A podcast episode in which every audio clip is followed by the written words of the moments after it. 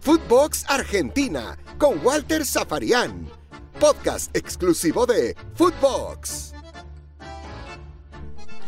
Bienvenidos como siempre, estamos comenzando un nuevo capítulo aquí en Footbox Argentina dentro de la plataforma de podcast de Footbox y llegó el día. En realidad, siempre eh, en los alrededores de cada partido de eliminatoria hay mucha expectativa, por supuesto cuando llega el día de sea el primero, el segundo o en este caso que sean tres partidos, la expectativa sea gigante. La Argentina va a jugar en Asunción con Paraguay y, y vamos a compartir este podcast con Nicolás Litich para entender un poco hacia dónde va la Argentina y hacia dónde va eh, el seleccionado paraguayo. Hola Nico, ¿cómo va? Walter querido, ¿cómo va? Un abrazo muy grande eh, para todos los que nos escuchan a través de Footbox Argentina y Footbox Paraguay. Bueno, la verdad que ha llegado el día nomás, como bien lo mencionabas, así que con la expectativa que eso nos genera a nosotros y lo que le ha generado además a todo el público. En Asunción, Paraguay es local, se han vendido entradas pero hace rato, este, vendidas eh, de forma anticipada, así que bueno, mucha expectativa con relación a este partido. A ver, no voy a decir que Berizzo y Scaloni se victimizaron porque no lo hicieron. Pero sí los dos fueron muy cautos en sus declaraciones.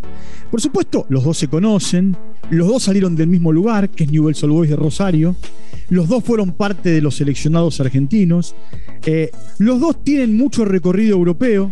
Ahora, hay algo que a mí me llamó la atención. Primero en Berizzo, en la jornada del martes, y después en Scaloni, en la jornada de ayer. En decir que Paraguay es un equipo incómodo.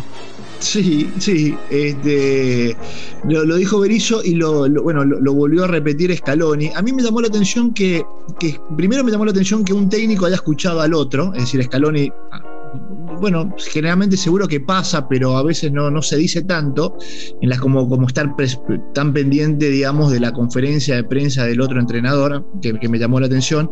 Y después lo que decís eh, puntualmente de lo de incómodo, eh, sí, digamos, Paraguay fue más incómodo en, en, otras eliminatorias que hoy en día. ¿Te referís a eso? Que antes era un equipo mucho más incómodo que hoy. Yo lo que creo es que es un equipo que juega más que antes.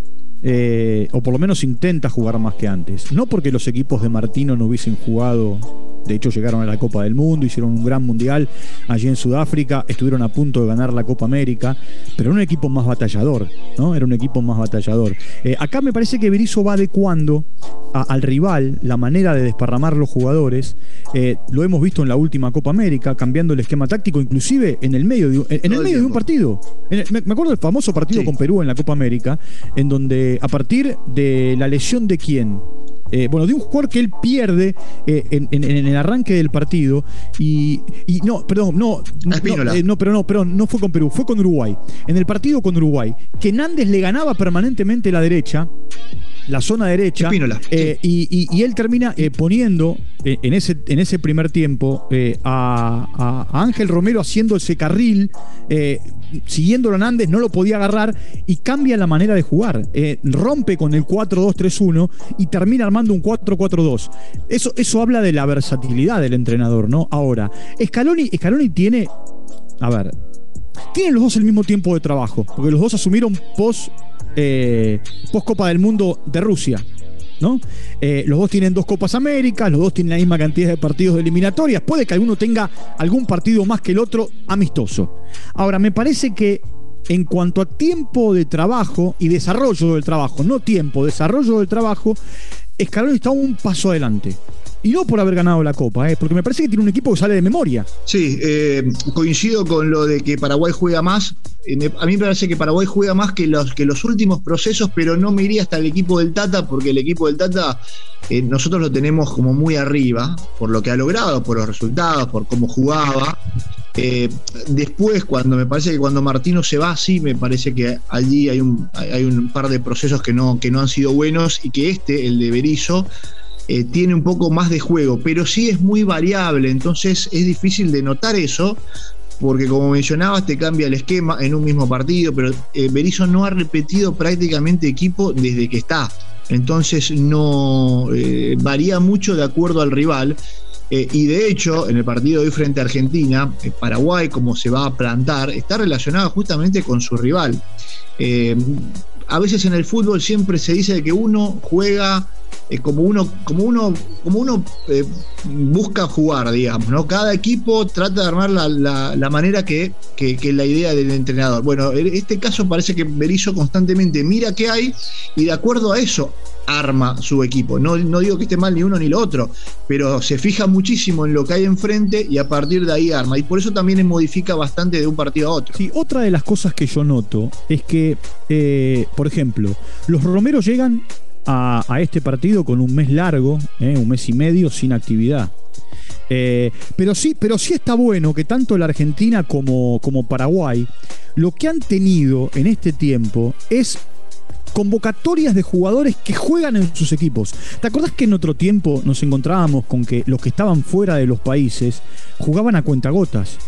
Eh, a ver, hoy vos te encontrás con que los jugadores, los que juegan en el fútbol local, por supuesto, juegan en sus equipos, pero los que juegan fuera de los países, fuera de Paraguay y de la Argentina, lo que tienen es competencia. De hecho, vos fíjate, Rojas, Robert Rojas, eh, que no venía jugando en el último tiempo, tuvo un buen sprint porque es cierto, a partir de lesiones de, compañeros, eh, tuvo la posibilidad de tener rodaje, que para Berizzo y para Scaloni es importante. Sí, sí, se, tiene muy en cuenta. De hecho, cuando en la conferencia de prensa Berizzo se le preguntó, por ejemplo, por Gastón Jiménez, la respuesta de Berizzo estaba más relacionada con el ritmo de competencia que con el nivel, probablemente, porque fue una de las preguntas eh, que estaban relacionadas con el nivel de, de Jiménez. Y, Berizzo fue mucho a, lo que apuntás de, del ritmo de competencia, del trajín de los partidos, de estar físicamente eh, bien como para disputar estos partidos. Y de hecho, en contrapartida, el caso de Blas Riveros, que fue llamado primero y desconvocado después, la desconvocatoria viene por no tener ese ritmo de competencia también en su club en el continente europeo. Y por otro lado, está bien lo que dice, no pensar solo en Messi. Porque da la sensación que la Argentina es Messi dependiente y no es así. Sí, sí, que bueno, acá vuelvo a lo que te decía de pensar en función al equipo rival. Eh, Paraguay va a parar cuatro en el fondo pero lo va a poner Arzamendia en la mitad de la cancha porque sabe que Arzamendia es un jugador que también es un lateral, lo conocimos como lateral izquierdo, de hecho. Entonces rápidamente puedes armar una línea de 5.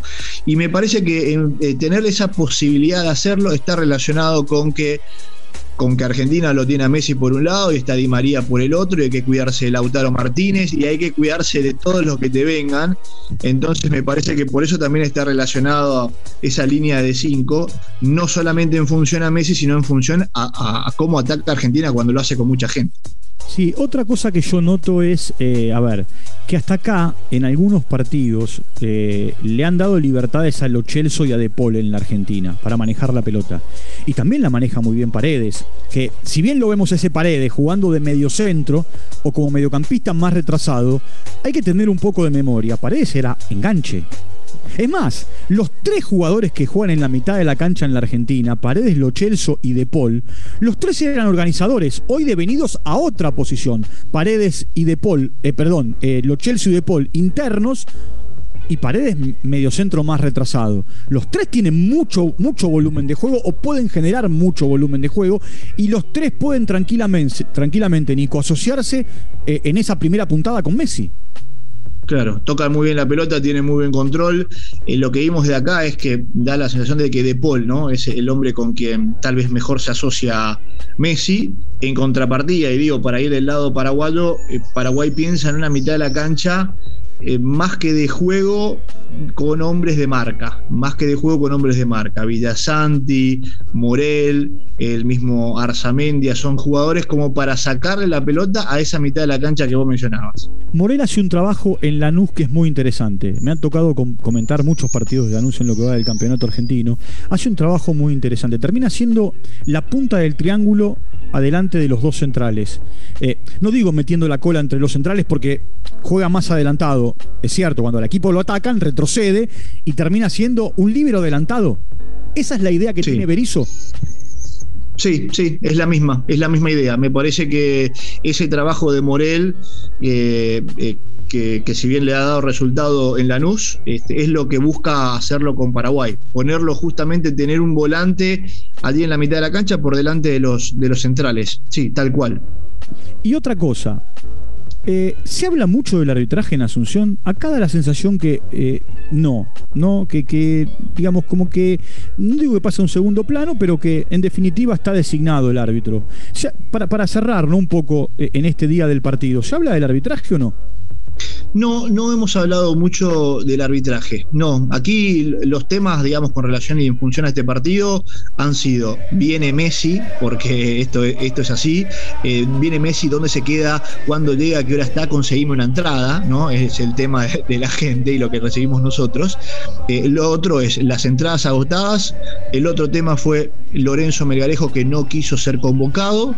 Eh, bueno, el mismo, perdón, el mismo Espínola, el arquero de, de Godoy de Godoy Cruz, que él optó por, por, al ser tercer arquero, por seguir jugando en Godoy Cruz y no ir al seleccionado. Una, una cosa final, una referencia final. Eh, es cierto que, por supuesto, la gente va a la cancha a ver a su Paraguay querida, a su seleccionado, al albirroja. Ahora, va a haber mucha gente que verá al estadio esta noche a ver a Messi. Sí, sí.